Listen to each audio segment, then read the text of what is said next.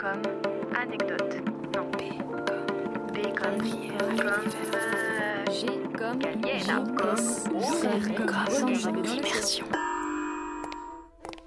Q comme être sur le qui-vive. qui vivent.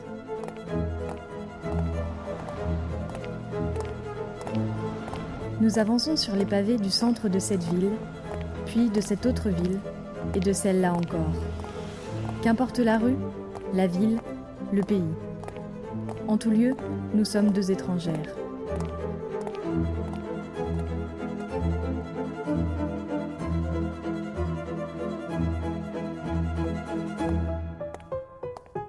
Nous avançons le sac sur le dos et le nez en l'air. En face, les autochtones, le nez dans leur quotidien. Je me sens en décalage.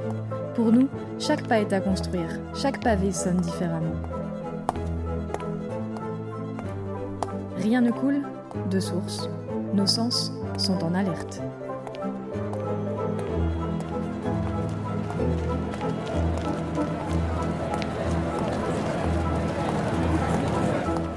Lorsque l'on se croise, je sens dans leur sillon le courant cyclique d'habitudes qui ne sont pas les nôtres.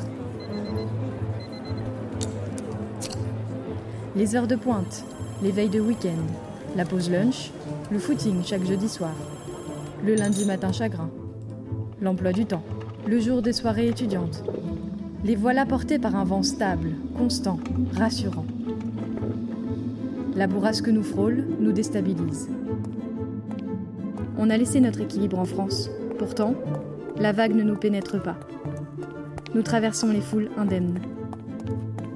Nous avançons sur les pavés, à contre-courant de la logique.